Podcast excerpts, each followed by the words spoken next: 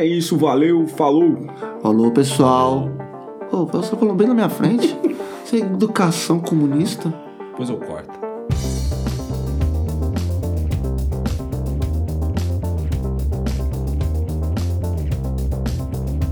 Salve, Nerd Comunas! De buenas, eu sou o Bruno. Eu sou o Jonas. E eu sou o César. E esse é o Comunas Nerd Night, seu podcast de política na cultura nerd. É isso aí.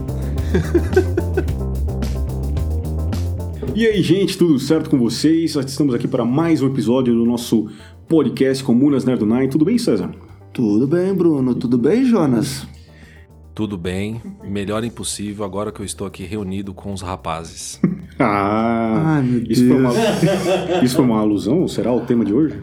É, ele tá todo engraçadinho. Deve ser, né? Deve ser.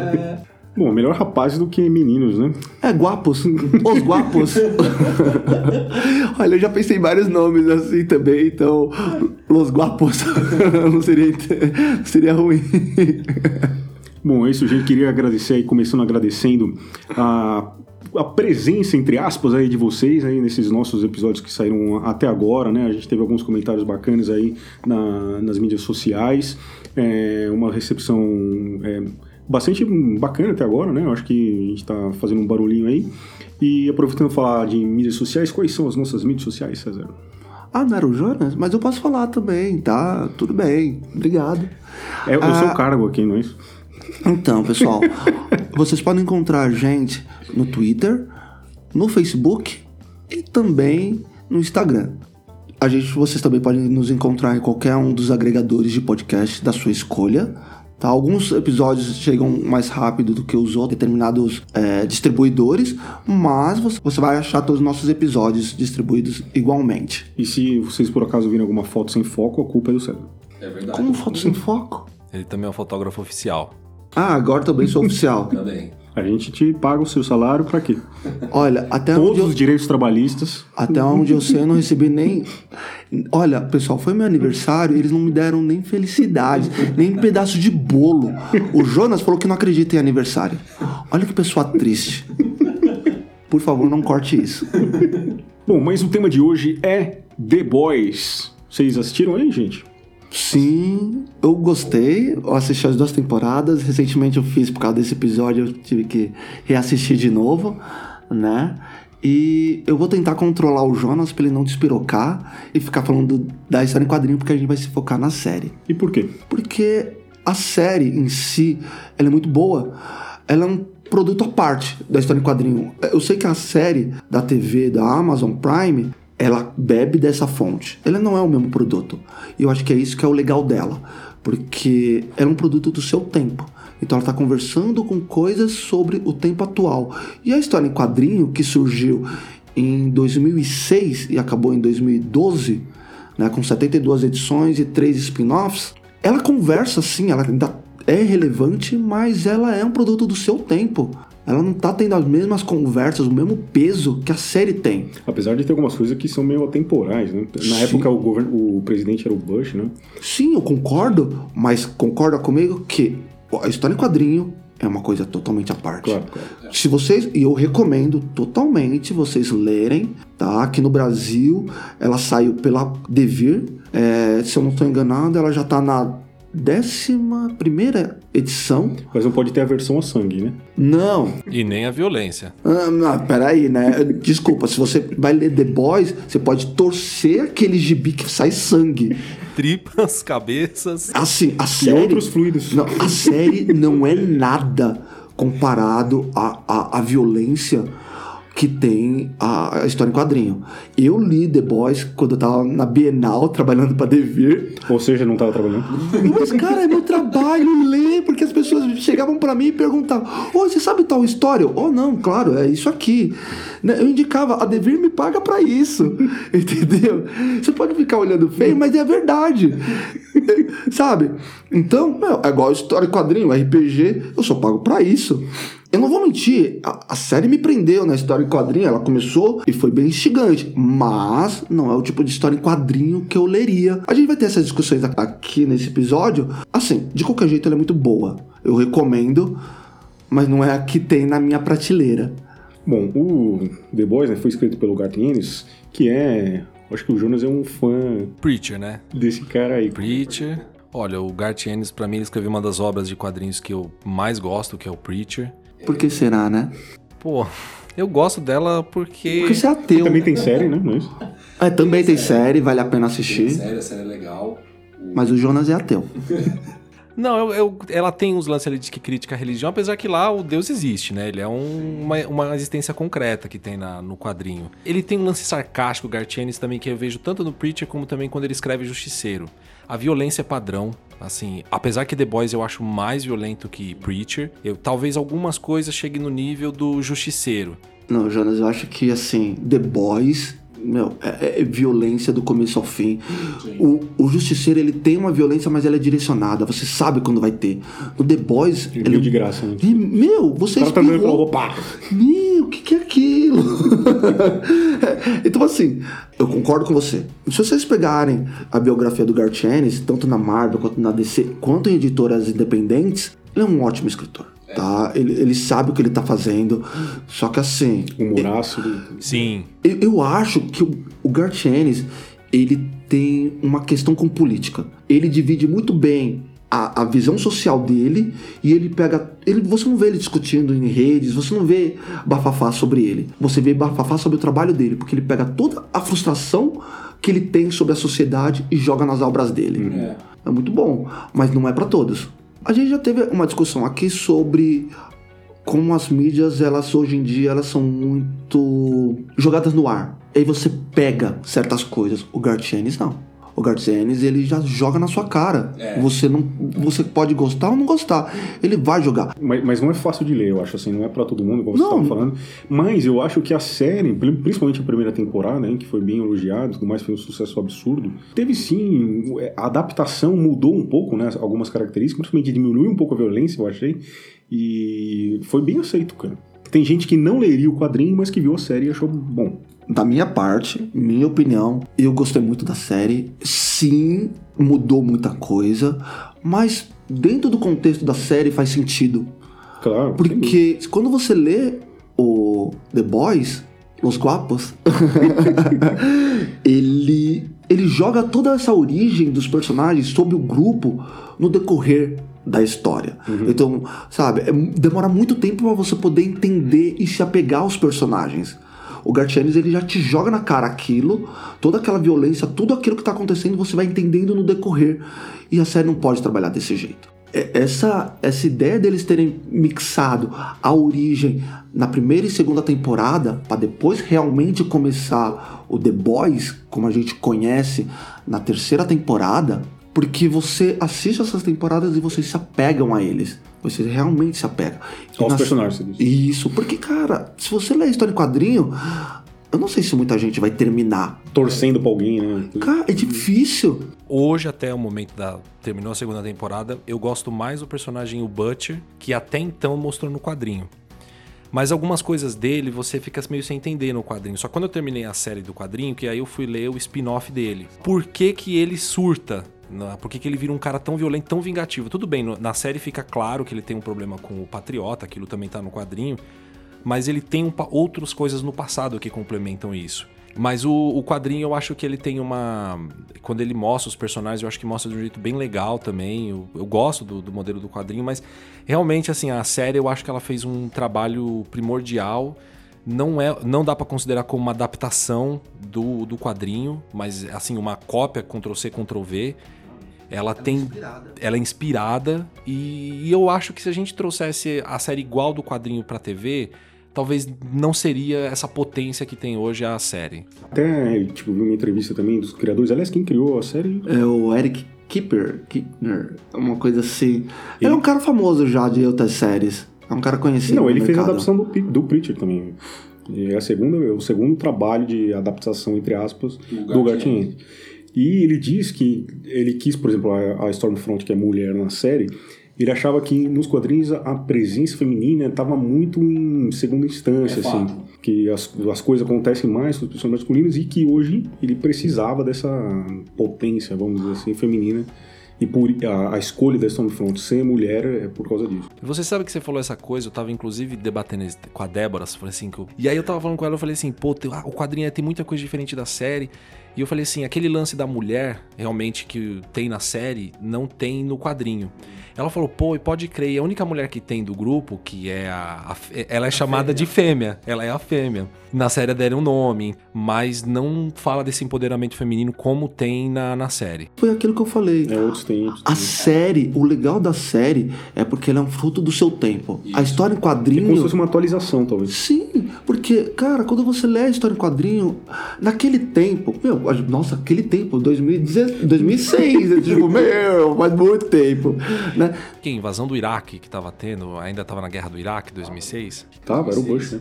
Cara, não, e assim, a gente tá, hoje em dia a gente tá falando de empoderamento feminino, a gente não tá falando de feminismo, a gente tá falando de empoderamento feminino, a gente tá falando de vidas negras importam, a gente tá falando de minorias importam, entendeu? A gente tá falando de direito e respeito. As pessoas, hoje em dia, é, elas acham estranho você brigar por um direito básico. Porque é cômodo. Tipo, se você é branco, se você é um hétero, você não consegue entender, você não se põe no lugar de uma pessoa que pra você é tão básico e pra outra pessoa não é. É o Quase, quase não tem esse tipo de crítica na série. Né? Quase É, não, parece. sim. E- e- só que na história em quadrinho, não. É. Na história em quadrinho, ela não tem essa crítica, ela critica outra coisa. E uma diferença assim, não tanto um debate político, mas o patriota da série, ele é assim 100 vezes melhor que o patriota do quadrinho. A gente já vai chegar nessa parte, já assim, cortando. Cara, tem vários personagens que eu gosto da série e na, e na Tem- história em tem- quadrinho. Vamos dar um alerta de spoiler ou Sim, toca o barco? Olha, pessoal, dessa vez. Ah, não, eles não ouviram os outros. Então, a gente vai ter spoiler sim. Porque nos- é, agora vai ter spoiler sim. Spoilers, né? É, se vocês não quiserem ouvir, tampem os ouvidos, tá? Vai ter spoiler. Mas a série já acabou de acabar, não é isso? Então, a segunda temporada, aliás, Mas é todo mundo porque. já viu. então, Tinha mas a questão não é nem da temporada. A questão mesmo é de você controlar o Jonas e o Jonas não falar de toda a série. Ah, sim. Da história em quadrinho e você fica, como assim? Bom, então a gente tá falando das diferenças aqui do quadrinho da série, mas vamos contextualizar aí a galera. Essa história é sobre o quê? The Boys é sobre o quê? é, The Boys, ela é uma série.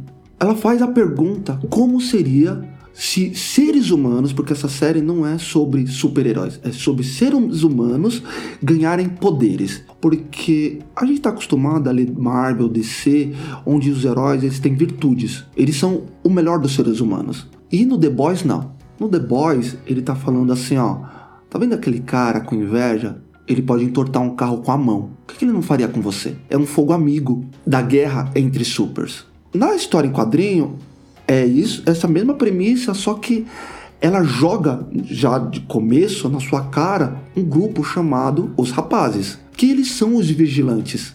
Eles são os as pessoas que vigiam os super-heróis. Na história em quadrinho é muito claro isso. Na série você não tá entendendo o que são os The Boys ainda. Você precisa assistir pelo menos duas temporadas para entender toda a merda que tá acontecendo, que eu achei muito boa, porque ela ela tá falando de uma grande corporação que tá manipulando as pessoas pela mídia social, colocando super-heróis na sua vida, Nossa, é muita ficção, né? Quem diria?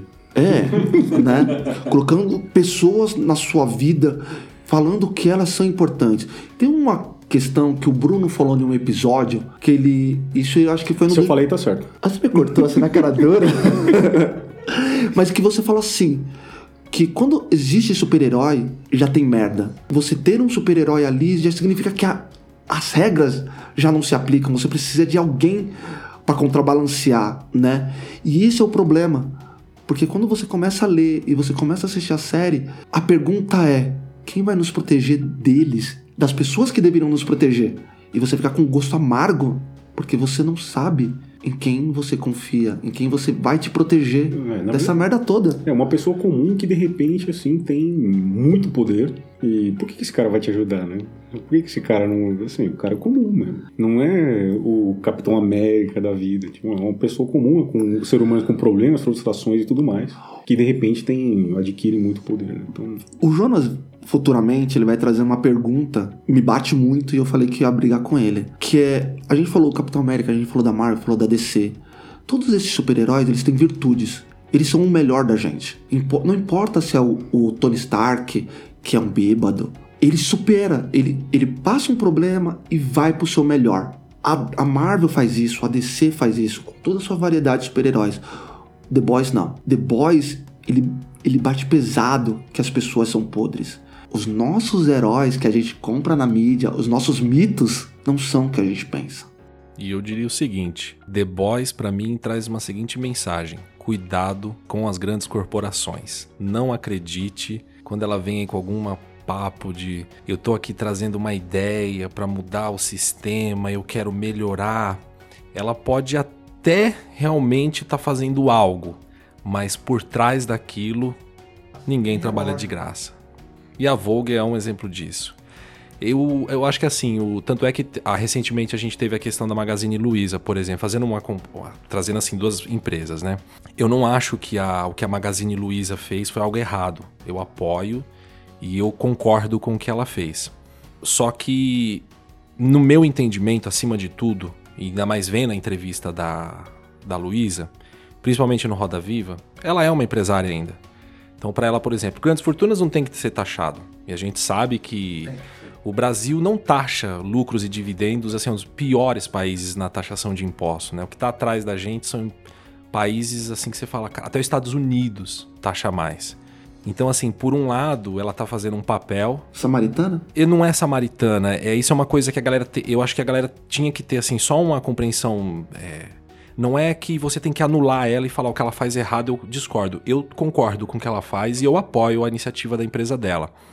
Mas ela tem outros interesses que são difusos e que ainda não caminha para um melhor de uma sociedade como teria que ser. E quando ela vem com esse papo de taxação de grandes fortunas, é assim, ela tá do lado de todos os empresários e que não querem Cara, isso. Cara, você tá falando. Tipo, é só você pensar que ela tem. A Magazine Luiza tá na B3 agora, né? É. A Bolsa de Valores, para quem não sabe. Isso que ela fez já subiu as ações dela. Eu não acho, como o Jonas falou, e eu, ah, eu odeio concordar com ele.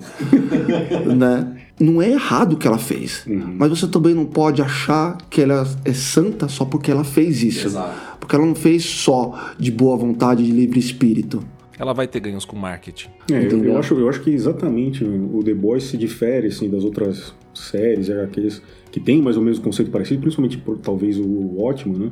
Que, que também já é bem mais antigo. Aí sim podemos falar naquele tempo, né? É, mas que justamente por essa crítica à cultura das corporações e tudo mais. Então tem a parte do marketing, né, que te, é uma coisa que você vê, mas que por trás coisas ao contrário, né?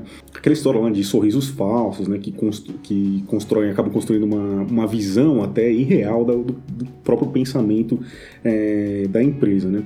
E eu acho que essa crítica é maior até que uma discussão de direita e esquerda. Porque justamente como o João está falando aí, tem, tem, a gente até pode ver nas empresas que tem alguma a, pauta assim, progressista, como foi, por exemplo, o caso da Luiza, mas tem também, por exemplo, empresas que empregam pessoas transgêneros, então que apoiam causas é, e pautas LGBT. Então você fala, pô, então vou comprar aquela empresa por causa disso e tudo mais, mas que são, são tratadas assim como se fossem grandes entidades, assim, acima de qualquer crítica. Então eu acho que a diferença do The Boys assim, para as outras séries que eu, assim, eu não vi essa crítica em nenhum outro lugar. Eu acho que o legal do The Boys é que ele todo mundo pode ser criticado. Você tem que criticar, você tem que ter essa visão crítica que ninguém é santo. Eu queria puxar já aqui é uma discussão sobre as redes sociais. Porque você vê isso na série como é forte, como ele fala assim: quantos pontos eu ganhei, quantos pontos eu perdi por uma ação então não é a ação por ação. Eu não fiz isso pelo bem, eu fiz quanto que eu vou ganhar nisso? E isso é muito foda, porque você vê, ele tem mídias sociais comandando isso. E hoje, ele quem? Todos, todos os, todos os super-heróis ali, da, dos sete principalmente. Ó, quer ver uma coisa? Quer. Agora que você falou assim, acho que uma principal discussão entre eles não era se era certo ou era errado era como ele ia ser visto. A Stormfront, cara, ela fala uma coisa muito foda no final do, da segunda temporada, que ela fala assim, cara, todo mundo gosta do que eu falo, só não gostam da palavra nazista. Meu, isso bate forte com os diálogos que a gente tem hoje em dia nas redes sobre fascismo. Quando você faz algo pela repercussão que você vai ter, pelo like que você vai ter, você vai ver gente indo entregar marmitex para pessoas de rua e tirar selfie. Quando você faz caridade, você não precisa mostrar. O seu ato é a caridade. Quando você faz um ato de caridade e filma e divulga, você está fazendo por quê? Pelos likes ou por você? Ou pela pessoa, pelo próximo? Então você tem que entender isso. E as mídias sociais nessa série é sobre isso. Ela fala a manipulação.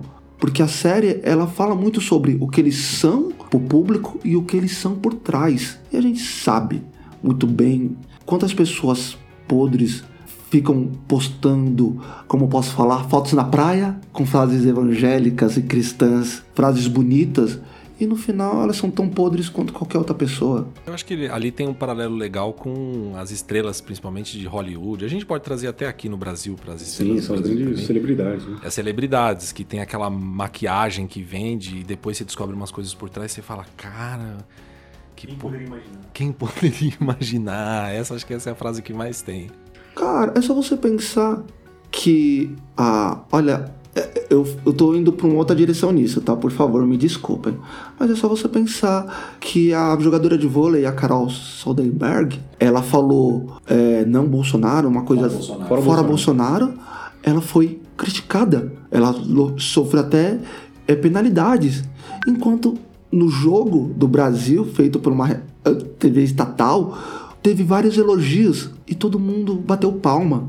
A gente, a gente tem que se perguntar quais são os tipos de manifestações que você pode fazer. Você é livre, de verdade. Eu acho que se você votou no Bolsonaro, o Jonas não gosta que eu fale isso, mas eu vou falar. É o seu direito, tá? Claro, sim. É, é o seu direito. Eu acho você idiota, mas é o seu direito, entendeu? Você tem os seus motivos pra votar nele. Como do, do mesmo jeito que eu tive os meus. Indiferente da linha, cara. A gente, a gente só consegue uma conversa quando se respeita. Mas eu achei legal que você falou da, da Stormfront, a hora que ela falou assim, cara, o pessoal aplaude o que eu, que eu falo, só não gosta da palavra nazista. Se ela continua assim, pode virar presidente, de repente. Ah, com certeza. Olha, quem... Olha, o Trump, ele usou as redes sociais de uma forma magistral. Você não pode reclamar. Não, ele, não. ele foi um gênio. Nem ele, o Bolsonaro. O trabalho deles de marketing... não, Bolsonaro na- não, na equipe dele, porque o Bolsonaro é idiota. Não, sim, a gente, quando a gente pega Steve Bannon, vai, quem, que eu acho que, que foi o primeiro que começou com esse trabalho.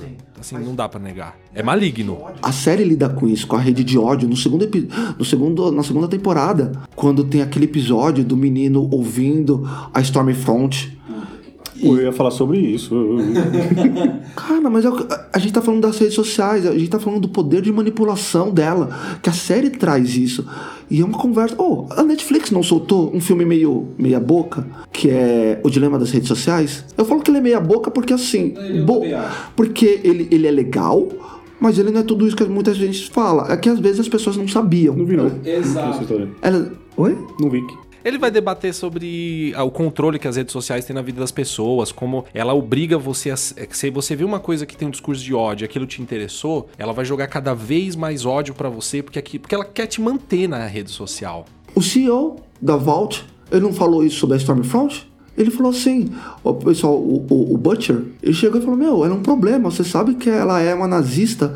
Ele falou, é, mas ela traz raiva, e a raiva movimenta. Mas é, o Trump ganhou por raiva, e o Bolsonaro não foi diferente. A galera tá falando muito desse documentário mesmo, ficou num hype, o Dilema das Redes Sociais, mas assim, ele é um documentário que eu considero assim, ele é uma mão com açúcar, assim, ele é bem simples. Só dá, introduz ideias. Ele é palatável. Eu quero dizer pra vocês o seguinte: vocês querem ver uma coisa até que ponto chega o controle das redes sociais e como o sistema te destrói? Tem um documentário que vai contar, chama Boy Who Owns the Internet. Vai contar a história de um garoto que foi um dos caras que trabalhou pra criação do Creative Commons. Ele queria divulgar artigos científicos pro público. Vocês não têm ideia do que o sistema faz inclusive a agência americana, não me engano, o FBI ia ser metido no meio e as empresas. O cara é um gênio da computação. O RSS, que é o que a gente usa hoje para colocar o podcast, foi um- ele trabalhou nos processos da criação do, do RSS. Um garoto de 18, 20 anos, ele estava falando com discutindo sobre o futuro da internet com um cara de 30, 40 que já estava no Vale do Silício. Porque a pressão é tanta que o sistema fez nele para ele não levar a internet e, a- e o conhecimento para os outros, que ele chega a cometer suicídio. Aqui a gente tá vendo a parte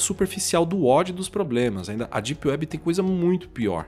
É, eu acho que a gente podia puxar inclusive esse ponto aí da, da série da Stormfront também, que, que o cara ca- acaba matando lá, o cara da loja. O que, que aconteceu lá? Então é um cara que é meio fã da, Da Stormfront? da Stormfront, então ele fica, tipo, acompanha o que ela fala e tudo mais. Aí ele acorda com a televisão ligada, e ela falando o que ela fala. E, tipo, ele vai, beija a mãe dele, tá um cara normal, vai trabalhar, e antes de trabalhar ele passa numa dessas lojas de conveniência. Ele compra lá o que ele compra, que eu não sei mais o que que era. E Acho que era um chiclete. não, sei, é, não importa menos. Tipo, todo dia ele faz essa mesma é uma rotina dele. E aí o cara da, da loja aparece que é um imigrante, certo? O cara da que É, acho que era um indiano, imigrante, uma coisa é, assim. eu acho que não foi, não foi sem querer aquilo Não ali. sei, não foi. E então, tipo, ele compra um negócio, paga, volta pra, vai trabalhar, volta pra casa. No outro dia a mesma coisa. Ele acorda, o Stormfront falando, ele beija a mãe dele, volta na na loja, compra o que ele tem que comprar, vê o cara, vai trabalhar. No outro dia, uma rotina. Só que, tipo, ele vai consumindo tanto o discurso da Stormfront, da parte dos super terroristas e tudo mais, que uma hora que ele tá nessa loja aí, é, ele vira por um lado assim e a, a luz bate no olho do, do cara do caixa lá e brilha. O, assim, foi por, Um extremamente flash. por acaso. E aí ele vê esse brilho, acha que o cara é um terrorista, vai lá e dá um tiro no cara. Um super vilão. Exato, super, super vilões isso. E assim, como que a- a- essa pressão da mídia, né, esse poder de, que entra na cabeça das pessoas, né, que começa a criar inimigos que não existem, né? Quem diria, né? Não- quase não dá pra fazer paralelos com a vida Ah, real. né? meu, tem uma frase da Stormfront. Ó, pessoal, eu vou bater muito na segunda temporada. Eu tinha comentado já com o pessoal, porque a primeira temporada, pra mim, ela foi de boa. Ela tem uma discussão bem plana. Mas a segunda temporada, meu, é um pico. É um pico de discussão, de políticas sociais. Nem todo foda. mundo concorda com você. Então, ninguém concorda comigo. Não, não, digo que tem, tipo, muita gente tá achando que quase não tem discussão política, que é só violência. Ah, cara, né? é porque eles não entendem a lacração, né? É, tem os problemas aí. Mas, de qualquer jeito, o que eu quero dizer é o seguinte: a Stormfront, sobre isso, desde o momento que ela surgiu, ela mexe com a mídia social. E tem uma frase muito foda dela, que ela chega e fala, não sei se foi pra quem foi que ela falou, que ele fala assim: ah, eu tenho tantos seguidores. E ela fala assim: eu tenho soldados. Isso é a rede social. A gente comentou do Bolsonaro, a gente, a gente falou do Trump, dos Proud Boys. Meu, não tem paralelo, né? Sabe? Milícias virtuais Na minha opinião, um dos motivos que o Bolsonaro ele quer a liberação de armas não é só também, eu acho, um lobby da indústria armamentista para poder vender mais armas. Taurus, se o Bolsonaro liberar as armas, ele vai ter o que o Trump tem, que é uma milícia armada legalizada. E hoje você não consegue ter isso no Brasil, mas nos Estados Unidos, como arma, e aí a gente pode falar aqui do tiros em Columbine do Michael Moore, que ele vai lá, abre uma conta e ganha uma arma como prêmio. Então, os Estados Unidos tem essa cultura armamentista muito forte. Então, você pode sair na rua com um fuzil, com R15 e tudo Os bem. Estados você é um Unidos é, cidadão. é um país militarista. Total. Não é só cultura, ele é um país militarista. Ele prega muita liberdade, ele prega muitos direitos, eles pregam muita coisa, desde que não afete o deles. Eles, eles são o principal país do mundo, vamos dizer assim, né? O país mais forte do mundo, desde que você não se meta comigo. É uma democracia que eu questiono demais, assim. Como é que você pode eleger um presidente que não ganha por votos diretos? Assim, a galera fala, ah, mas é, uma, é um país federalista. Eu falo assim, é, desculpa. Tem os delegados de cada estado, tem uma influência por estado, mas assim, tanto Bush como Trump não ganharam no voto direto. Isso não é democrático. O Brasil, nesse ponto, é mais democrático que os Estados Ah, Unidos. vários outros países são mais democráticos. A diferença é que o, o Brasil não leva a democracia para os outros países. Né? É verdade. Então, mas voltando à série, eu, eu acho a Stormfront, cara, perfeita. Nas- no quadrinho é um cara, na série eu acho que ela ficou melhor como mulher. Ela mostrou como hoje em dia a mídia social é muito foda. Tá? A gente já teve um episódio do. Como que é o nome? É, aquela série lá de tecnologia. O, o Black. Black Mirror? Black Mirror. Não tem um episódio do Black Mirror que fala sobre as redes sociais? Tem vários. Né? Sim, sim, mas daquela que a gente vive pelas redes sociais. Daquela que você ganha ponto, que a menina fica ganhando ponto, tá. Ah, Eu achei aquele episódio o máximo. Eu achei ele muito bom. E a Stormfront, ela vem mostrando isso. Mas sabe que tem uma crítica, é assim, a Stormfront... Nossa, ele cortou assim na cara dura, cortei porque você vai ver que é um comentário que eu li essa semana de fãs de verdade dizendo justamente isso, que a Stormfront manja, é a que mais domina essa parte da rede social, mas por que ela, se ela é como se fosse um Capitão América congelado, entendeu? Porque ela é, assim, já era pra ter morrido, né? Isso. E vem- é nazista lá desde a. É, tem mais de 100 Guerra. anos. Tem mais de 100 anos, desde a Segunda Guerra, eu acho. E por que que ela, uma pessoa tão velha, né? É a que mais domina uma coisa tão moderna? Não é um negócio estranho. Eu acho que não, eu vou falar por que eu acho que não, porque eu acho que a série deixa claro uma coisa. O Partido Nazista fez um trabalho de propaganda que foi Magnífico. foi magnífico que eles A construíram. gente com estuda propaganda. eles na faculdade. É, exatamente, é porque ela tem, ela carrega essa Exato. experiência, cara, desde, assim, ela só adaptou para a cultura atual, né? Então, mas, cara, Mas o conceito é igual. mas vamos lá. Vamos. Hoje em dia, a internet é um meio de guerra. A gente fala muito de redes sociais, que é pra se conectar, é pra trazer, sabe? Tanto que assim, eu particularmente, hoje em dia, eu deixei muito de usar meu Facebook, né? E tenho usado muito mais o Instagram e tenho recebido notícias pelo Twitter. Mas a minha rede principal hoje em dia é o Instagram. Nessas redes sociais, você não vê tanta briga. Você vê um comentário ou outro, aí você tem que decorrer os comentários para você ouvir as besteiras. Mas no Facebook ou mesmo no Instagram, a briga é muito grande. Ela sai dos comentários. É, é, eu vejo pela minha, pela minha tia. Meu, a minha tia é um amor de pessoa. E ela foi doutrinada pelas redes sociais, pelo, pelo zap zap. A gente não pode e a gente não deve mitigar a discussão sobre a internet, sobre as redes É guerra da sociais. informação. E o Trump e o Bolsonaro fizeram a lição de casa deles. Aliás, é, tem uma crítica pesada também de religião, principalmente na primeira temporada, né? E com, Stormfront, aliás, com a Starlight, que parece que era evangélica, coisa do tipo. É, É essa ala que realmente está no poder hoje no o Brasil. pentecostal. O pentecostal, como também é nos Estados Unidos. A gente Nossa, os Estados Unidos é totalmente o pentecostal. Completamente, completamente. Eles têm um poder assim, a, a gente fala de conservadorismo, ah, mas os Estados Unidos é um país extremamente conservador. Aqui nos Estados Unidos, pelo menos, eles são mais abertos, né? Eles não são tão Sim, hipócritas. O Brasil sim. é hipócrita. O Brasil ele tem um lado hipócrita e uma coisa velada que os Estados Unidos assim é legalizado. Ah, sim. Agora aqui a gente tem essa hipocrisia. E esse poder agora do neopentecostal, o cara que fala assim: não, eu sou. Que nem hoje você passou aquela imagem daquela política bolsonarista que tá com a, im- a imagem de Nossa Senhora na mão, falando assim, Com uma arma. com uma arma na outra mão. Salve a Nossa Senhora, né? Sim. Rasga no meio, né? Eu não sou religioso, mas de uma coisa eu tenho certeza. É, todo o Novo Testamento de Jesus Cristo, ele prega a, a elevação espiritual do homem. Inclusive a crucificação é um símbolo, né? do- da morte da sua carne para você se elevar como ser. Campbell discute muito isso e, e essa coisa de não falar, ah, ele ressuscitou. Não, é, uma, é um símbolo, né? E Jesus Cristo ele fala muito disso. É muito contraditória essa questão, assim, Deus e armas, né? E a gente pode pegar aqui várias ideias assim de guerras relacionadas por causa de religião. Cara, a guerra, ela também traz evolução. Você, você se importa com, com os benefícios que ela vai trazer ou com o fogo, fogo amigo?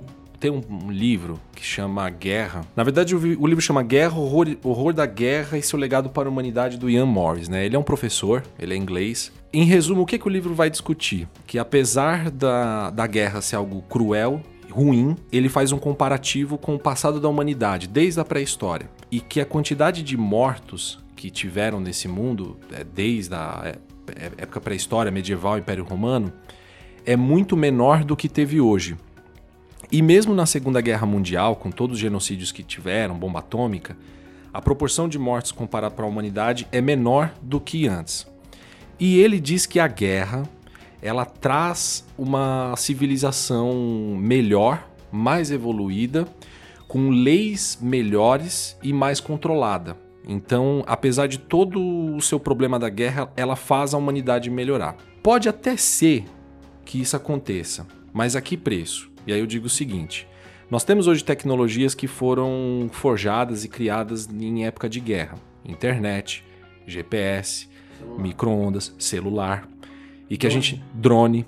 E o drone, eu acho que é um ponto bem recente, principalmente que a gente está falando da, da, da nossa época, porque quantos muçulmanos, muitos inocentes, tiveram que ser mortos, tanto na guerra do Afeganistão como na guerra do Iraque, para que hoje a gente possa ter essa tecnologia, usar dela.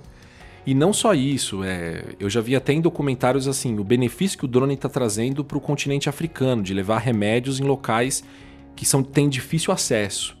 Áreas, a parte remotos. E a gente não pode negar que o drone é algo ruim. Mas qual o preço dele? Então, quando ele fala que a guerra, assim, a guerra está trazendo benefícios, na visão dele, na minha opinião, para o homem branco, europeu. A Vogue, por exemplo, no quad... na, na, série até agora isso não apareceu, mas no quadrinho, a, o V, que é o produto da Vogue que faz os super-heróis, por exemplo, ele retarda o envelhecimento. Então a pessoa vive mais. E eu imagino uma situação hipotética de que esse produto criado para a indústria armamentícia aqui, no quadrinho isso deixa muito clara. O quadrinho foca até mais na indústria armamentícia do que a, a série. E eu fico imaginando se isso fosse um, algo real que existisse. Até que ponto o, o V, quantos, quantas pessoas tiveram que morrer por causa desses super-heróis, quantas crianças nasceram deformadas, para um dia chegar num produto que poderia fazer a gente viver mais ou corrigir doenças. Toda a ciência foi usada na guerra. Trouxe benefícios? Trouxe. Mas a pergunta que você tem que se fazer: a que preço? Até qualquer. Você vai passar aquela linha? Você forjou uma linha? O cientista que cuidou do Homelander, que o Homelander falou: Ah, eu fui sua maior criação. Ele falou: Não, você foi o meu maior, maior fracasso. Porque ele não teve uma mãe, ele não teve um carinho, ele foi criado como uma arma. Uma cobaia, ele foi uma arma. Entendeu? A gente vai entrar na ciência, a ciência é tão culpada quanto? É igual você chegar e falar assim: ah, mas tem produtos que são testados em animais. Mas será que hoje a gente precisa fazer isso como antigamente? A gente já melhorou naquele ponto. A gente precisa continuar fazendo tais coisas? A linha moral das empresas. Eu entendo quando o Magazine Luiza vem e fala: vidas negras importam, vamos fazer isso. Mas por que antes não importava? Por que importa agora? Entendeu? É. O Black Money funciona, o Pink Money funciona, é. entendeu? Eu tô num grupo onde eu sou o único negro. Vocês já sentiram medo da polícia? Eu já. Cara, eu não saio na rua de chinela, entendeu? Hoje eu saio sempre arrumado para ir comprar pão na padaria e no supermercado, entendeu? E aquele episódio da liberdade aquilo bateu muito forte em mim. Porque o menino pedindo pela vida porque ele não fez nada. E ela deveria ser a pessoa que deveria proteger ele.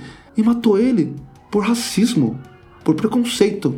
Porque eu sei que para vocês parece meio, ah, que idiotice. Mas se vocês perguntarem para muitos negros, para outras minorias na rua, LGBTs, você, às vezes eles saem na rua e eles não sabem como vai voltar. É complicado você ter medo da pessoa que deveria te proteger. E não são casos isolados, se a gente puxar agora, tá? Aqui em São Paulo tem o caso da polícia chutando a, a mulher lá no Anhangabaú. É só colocar no seu no Quase YouTube. Toda semana tem episódio. Não, é, é, é caso 2571. Sempre tem um. Da semana, né? Da semana. Da semana. Mas, cara, aquele vídeo, cara, era a polícia que deveria estar ali para proteger. E ela bate, uhum. ela humilha. Para certas pessoas gera medo. Então aquele episódio para mim me deu medo. Ah, mas César, quer dizer que toda polícia, todo policial é ruim? Não, não são. Eu acho que a gente não pode generalizar. Mas a gente também não pode desculpar pelas coisas que estão acontecendo. Uhum. Ainda não contou na série, mas a história do leitinho da mamãe, ele, ele nasce de um problema de uma corporação que está trabalhando para a Vogue que ali infecta né, a família dele. E ele, ele já nasce com superpoderes. Só que a família dele é destruída, o irmão nasce assim, com diversos problemas físicos e mentais. E assim, para a empresa, ok. E ele é um cara do subúrbio, ele é um cara da, dos guetos, né?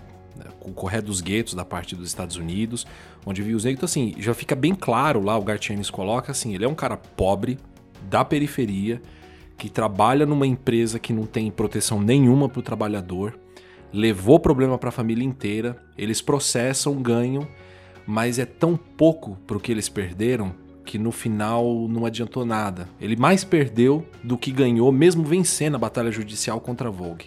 Pô, a gente tá dando spoiler aqui, né? Torto e direito da, da série. Eu lembro que no episódio que a gente comentou aqui sobre o Pantera Negra, até o Caio falou de uma cena do Ultimato lá, que as meninas começam a passar a manopla de frente só entre elas, né? Todas as heroínas e tudo mais.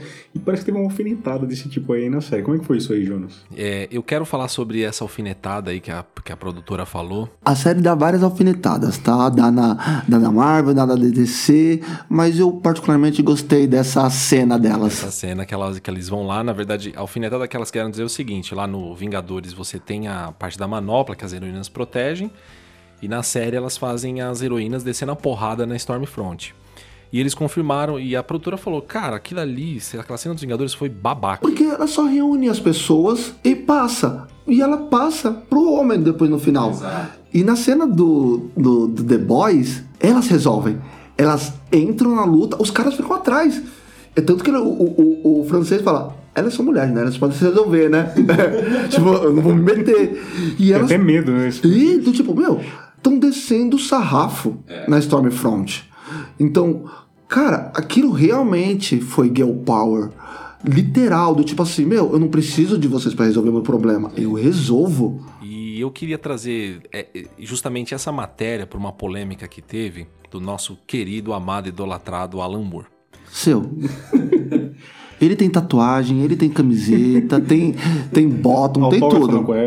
Ah, Olha, eu não duvido. Se não tiver em outro lugar. A galera tá falando disso agora, mas ele tem um documentário que tá no YouTube pra ver, e que ele, se eu não me engano, é de 2018, que ele vai falar sobre a infantilização que esse mundo dos heróis, principalmente agora, da Marvel e da DC tá tendo. Eu não sei se a galera entendeu exatamente o que ele quis dizer e eu quero deixar claro que eu concordo com ele. E eu vou explicar o porquê eu concordo com ele e principalmente baseado nessa alfinetada do The Boys. Por favor, explique antes que eu te bata. Tá bom, vou explicar.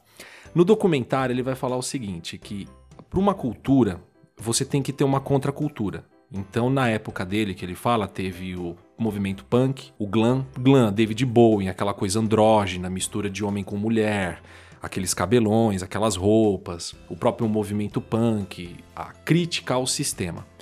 Então, ele fala que para uma cultura não estagnar, ela não se perder no seu tempo, nasce a contracultura para poder questionar o sistema. Ele dá um exemplo que ali eu entendi a visão dele. Eu gosto dos filmes, eu assisto, mas ele fala o seguinte: na época que teve a votação do Brexit, foi um movimento de extrema direita usando a máquina de fake news na Inglaterra. Também teve a eleição de um presidente que ele fala, um presidente nazista, um idiota nazista no poder. Das 12 maiores bilheterias do mundo, seis eram de filme de super-heróis e você vê uma fila enorme de adultos esperando para poder ver aquele filme, ver uma coisa que ela é simples e que não discute como a realidade ela é difícil, dolorosa e a gente não tá tendo uma contracultura para questionar o sistema. Você tá indo para uma sala de cinema, fica horas numa fila para ver um filme e que no final ela não tá atacando o verdadeiro problema.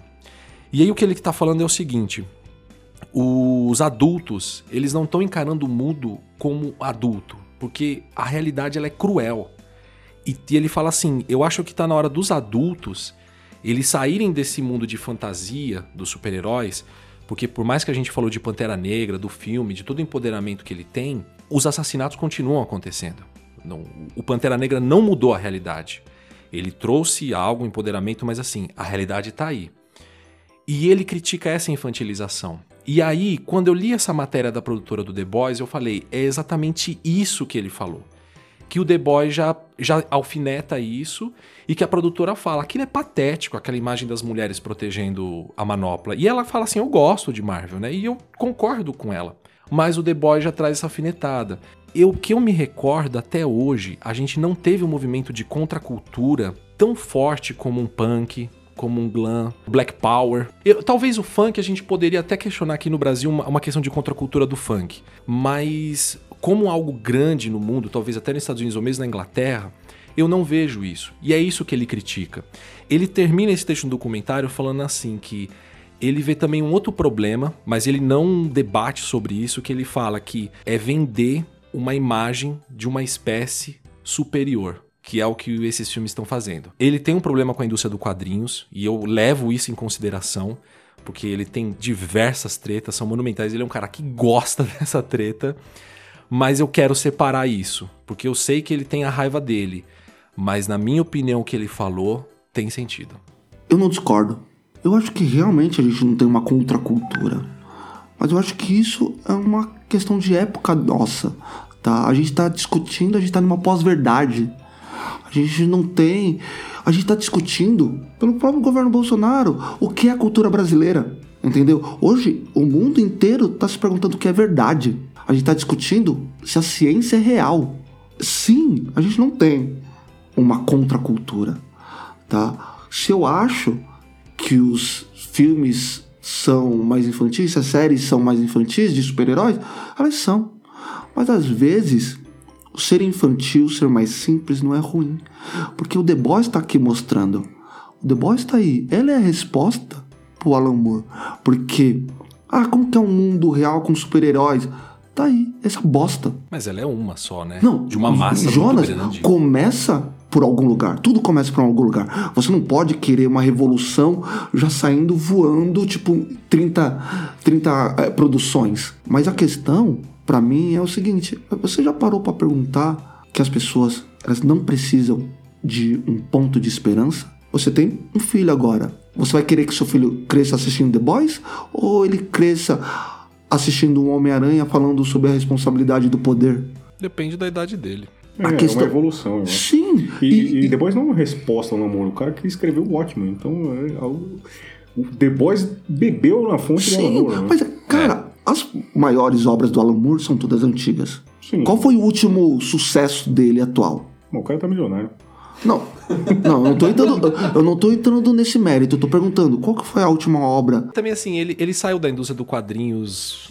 Ele fez uns quadrinhos mais autorais e alternativos, né? Eu Principalmente. sei, e saiu pela Devir também. É, é, o que eu tô falando, Jonas, é que ele não tá errado, mas ele também não tá totalmente certo. Porque a questão é a gente precisa de esperança. Mas até que ponto a esperança ela não é uma, um Jonas? ópio, né? O que não é óbvio hoje em dia. Então, mas. Você tá, você tá falando de uma cultura, você tá querendo que as pessoas processem as mesmas coisas como você. E as pessoas processam em deterimento, em tempos diferenciados, em medidas diferentes. Quando a gente assiste um Pantera Negra, você pode até sair. Eu, tenho, eu tive um amigo que falou: Nossa, que filme besta. Porque eles, eles têm super tecnologia e eles vivem daquele jeito. O Japão, ele mistura a tecnologia com. Com, A parte antiga, com a né? parte antiga, porque para os japoneses isso é legal e para os africanos não seria. Porque a gente não consome afrofuturismo africano, porque a gente não consome afrofantasia, a gente não consome o material de outras culturas, entendeu? A toda a nossa cultura de peso, de marketing vem de Hollywood. Isso não tá massacrando tudo isso também? Jonas, o que não tá massacrando? Entendeu? É o que eu tô falando. Do tipo, não, não é um problema você ter uma luz no fim do túnel. Porque é importante você saber que no fim do túnel tem uma luz. Não, que eu Agora, quis dizer que é, não pode ser só isso. né? e eu não tô falando que não é. Mas o que a diferença entre você querer uma revolução e você querer mudar o processo são coisas totalmente diferentes. É porque eu entendo quando o Alan Moore ele fala assim, cara, a gente tem um nazista no poder e assim, e, as- e a gente tá falando de Vingadores, entendeu? Jonas, Tem, tem- tem outras prioridades. e É. eu concordo, mas o que que a gente tá fazendo aqui? Não, mas Concorda comigo? Você mesmo postou naquela treta que a gente brigou porque o Jonas é um triteiro de internet. Você não. Não, eu não sou. Eu não sou. Mas eu quero bater sim. no Jonas. E, e você não mesmo não falou que a gente tá combatendo. Então o que, que adianta eu chegar aqui e falar, ah, é uma bosta.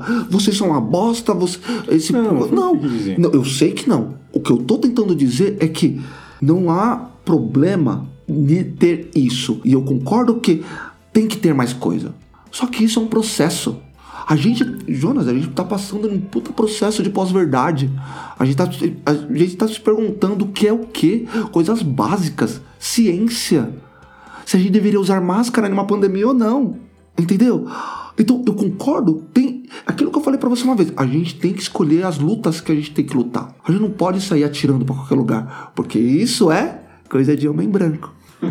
A gente, eu- não posso me dar o, o- o luxo de ficar discutindo. Essa cena é foda. essa cena é foda, é do The Boys. E é verdade, cara. Como é que chama o cara que fala isso? É o lá? CEO, o Edgar. Edgar não sei das Edgar não sei das coisas. É, você tem uma postura muito assim por causa da sua posição. Sim, sim, sim.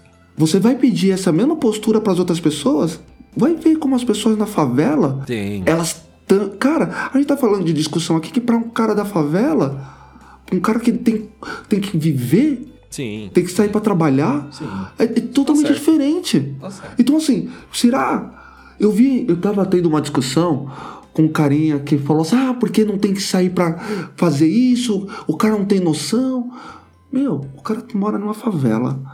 Ele pega o trem lotado, pega o metrô lotado, o ônibus lotado. Ele tem que trabalhar 24 horas. Ele mora num casebre. E a única diversão dele, às vezes, é sair no bar.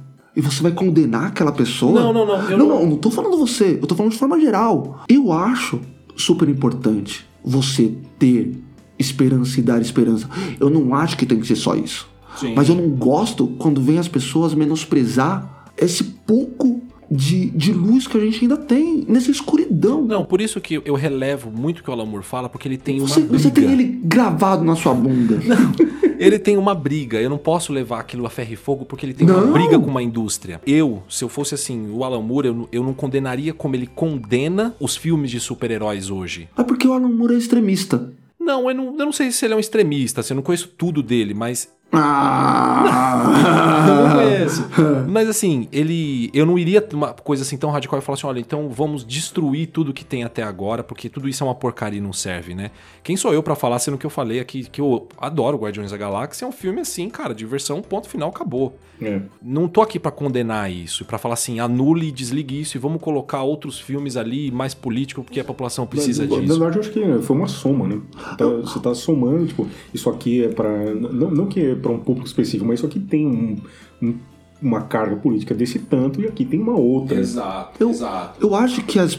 Tudo. Meu, quem fala que The Boys não tem uma conversa política pesada, quem não discute as coisas, é porque é, carente de E informação. eu não coloco The Boys nessa Não, ele panela nem- que ele o Alan não- colocou. não, não, mas eu, eu, tô falando de forma geral, porque hoje em dia, como eu falei, a gente tá vivendo uma pós-verdade. A gente vai entrar na internet e você vai ver que tem gente falando besteira sobre os episódios de The Boys, sobre as discussões.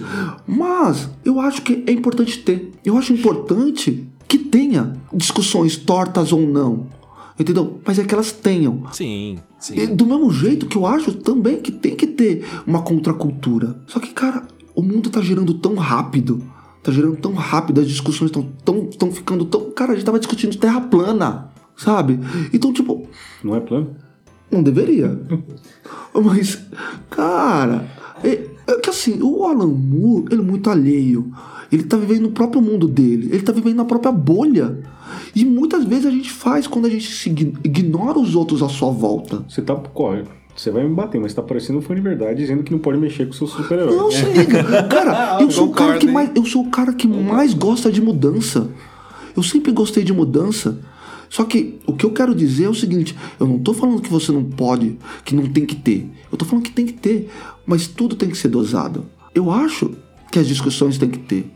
Só que tem- elas têm que ser intermediadas, porque hoje em dia o povo não tá entendendo mais as coisas. Então é, é muito fácil quando você se senta no seu trono de homem hétero, branco, cis, que pode se dar ao luxo de ficar em casa e ter toda uma discussão que não afeta a vida dele. Enquanto as outras pessoas, às vezes, ela só quer beber para esquecer. O divertimento é isso. Às vezes, assistir os Vingadores era só isso que ele precisava. Mas eu não tô. Esse não é o problema. Eu sei que não é. Eu estou explanando as minhas ideias sobre isso. Eu sempre acho que é, debates extremistas, elas sempre se esquecem. E elas machucam as pessoas à sua volta quando elas não saem da sua bolha, entendeu?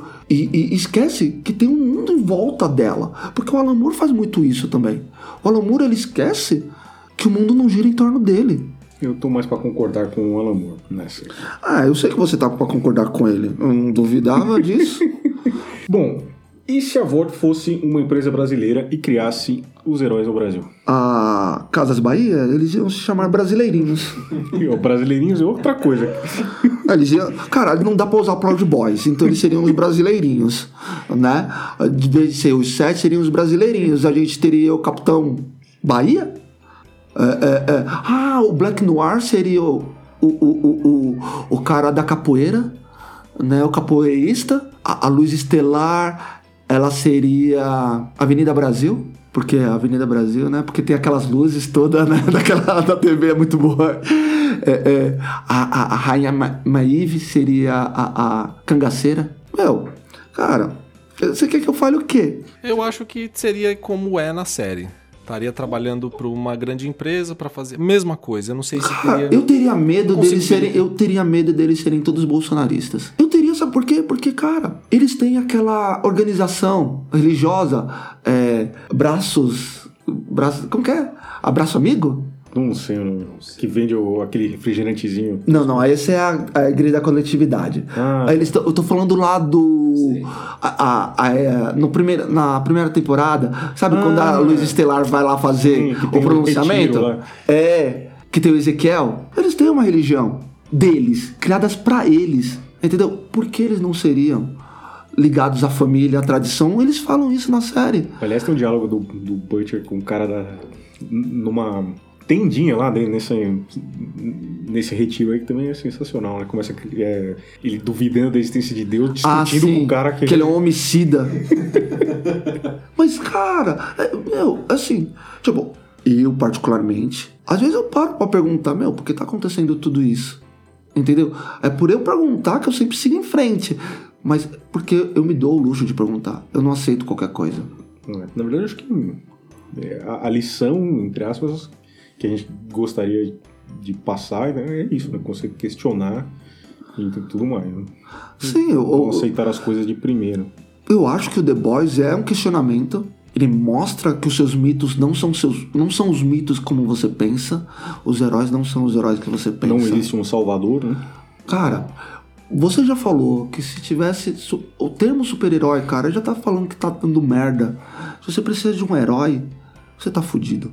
Se eu tivesse que falar algo sobre o The Boys, eu acho que ele. Ele fala pra você não acreditar nos outros, acreditar em você. Eu acho que ele, ele diz muito sobre a perseverança, você não desistir. Eu acho que isso muito a gente vê no Hugh. Ele, ele- ele é a perseverança, ele acredita nas pessoas em volta dele. Ele não acredita no herói, ele acredita nele. E mesmo quando ele sente. A- Tenta a- trazer o melhor das pessoas. e, e mesmo quando ele, ele não tem forças pra continuar, os amigos dele estão ali. E mesmo o Butcher sendo um cara radical que ele é, e ele é um cara radical, ainda o Rio, mesmo no quadrinho, não vou dar spoilers, mas assim, o Rio até o último suspiro não desiste do, do Butcher. É, Não desiste. é por isso que eu falo que você é muito radical.